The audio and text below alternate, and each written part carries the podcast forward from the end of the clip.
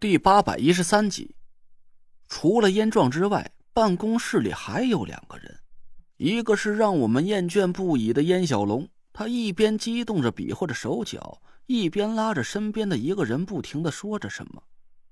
那个人戴着副眼镜，长得斯斯文文的，看起来话不多。他一脸淡然的摇着头，庄小龙苦起了脸，不停的对他鞠躬作揖的。看起来好像是在求他办什么事儿。我进了办公室，庄小龙顿时停下了嘴，一脸歉然的看着我。我对他们几个人笑了笑，故意没理庄小龙。陈师兄，刚才的事儿，哎，是燕某治下不严，一会儿我就带着小龙去给唐小姐道歉，完了再关他几天禁闭。务请陈师兄看在德兄的面子上，不要和他一般见识。燕壮的脸色很尴尬，还没等我说话，庄小龙就急插了一嘴：“哎呀，这关不关禁闭的不重要，就算大哥不罚我，我自己也得将功补过。杏林哥，你倒是说话呀！你有办法把果儿妹妹眼睛治好是不是？”庄小龙一脸期待的看着旁边那个人，他还是一脸淡然，轻轻摇了摇头。我记得刚才吃饭的时候，燕壮介绍过。他是一个叫做百草门的医药世家的首席大弟子，别看年纪不大，但在医学方面的造诣已经是圈子里公认的顶尖水平了。只是我刚才脑子里一直乱哄哄的，也没记清楚他的名字。庄小龙这么一提醒，我想了起来，他叫岳杏林。一听啊，就感觉医术很厉害的样子。我心里一动，眼光也落在了岳杏林的脸上。他终于开口说话了。唐小姐的眼睛并非是受伤，而是被混沌之气堵塞了视觉神经。只要去除了这股气息，眼睛的脉络得以疏通，她自然就能看得见了。我这一下可吃惊不轻，目瞪口呆的看着岳杏林：“你，你是什么时候给果儿检查过眼睛的？”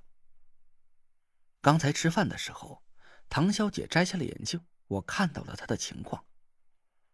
岳杏林云淡风轻的说出了这几句话，我的眼珠子都快要掉到脚面上了。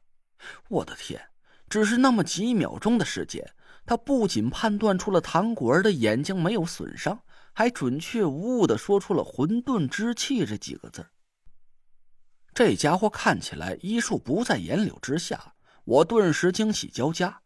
庄小龙咧着大嘴嘚瑟了起来。怎么样，杏林哥厉害吧？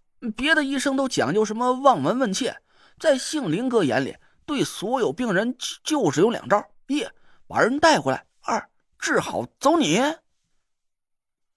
我赶紧连连点头，刚要开口请他帮唐果儿好好检查一下，庄小龙又抢先拉着岳星林的胳膊央求了起来：“杏林哥，你看，你都已经诊断出果儿妹妹病情了。”那就肯定有治好的办法，哎，要不这样，以后你洗衣服打饭我全包了，你就帮忙给果儿妹妹治好眼睛吧，好不好？燕壮沉着脸咳嗽了一声，庄小龙赶紧放开了岳杏林的胳膊，立正站好。像个什么样子？哪还有点军人的气魄？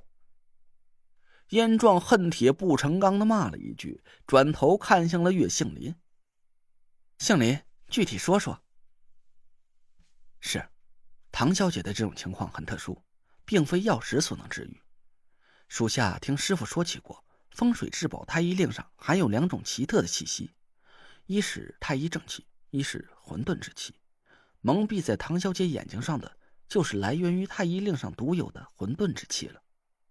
太医令，严壮和庄小龙同时吃了一惊，四道目光一起聚在了岳星林的脸上。你是说能号令风水界的那个太医令？岳杏林点了点头，燕壮一下子就愣住了。庄小龙不敢自信的喃喃自语了起来：“盘古生而乾坤初开，太医清气生而为天，混沌浊气沉而为地。庄周老祖击否割之，以逍遥之姿遨游天地，以养生之态主宰世间，素创本教。”道法天地自然也。我看了看庄小龙，心下暗暗吃惊。我本来以为庄小龙的家传法术只是脱胎于庄子的逍遥游，但没想到他竟然是庄子的嫡系后代。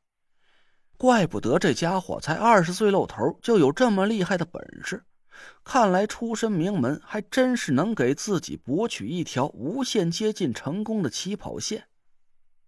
燕壮皱了皱眉头说：“你的意思是，唐小姐接近过太医令，这才导致了她的眼睛看不见？”不好说，属下从没见过太医令。无法判断唐小姐是不是因为直接接触而导致了失明。我下意识的按了按腰间，仔细一想，还是忍住了。现在的情况实在是太过于复杂。虽然我感觉燕壮和岳庆林，甚至也包括庄小龙在内，都不是我的敌人，但小心无大错。我挂在腰里的可是整个风水界人人都垂涎三尺的无上至宝。一旦我拿出来，难免有人会起了觊觎之心。在彻底破解纳若兰的天邪命格之前，我暂时还是不敢把太医令轻易示人。岳兄有去除混沌之气的法门吗？我急切的问岳杏林，他淡淡的摇了摇头，没有。我失望的叹了口气，庄小龙的脸色顿时也沮丧了下来。杏林哥，怎么还有你治不好的病啊？哎，你师傅会不会啊？不行，咱就去求他老人家。我带着果儿妹妹跟你一起去。咱庄小龙到，稍息，立正，向后转，目标禁闭室，跑步走。是。有节奏的脚步声响起，庄小龙的声音越来越远。大哥，关我禁闭室没关系，但你得想办法求求杏林哥的师傅。到时候记得带上我，带上我。几秒钟之后，这个世界终于清静了。我对岳杏林道了谢，他淡淡一笑，转头出了办公室，轻轻的把门关上。燕壮给我倒了杯水，脸色有点不太好看。陈师兄，这时打算要走了吗？我笑了笑，点了点头，说：“早晚都得去焦头山。”干脆就早点动身吧，免得夜长梦多。燕壮的脸色满是遗憾，重重的叹了口气。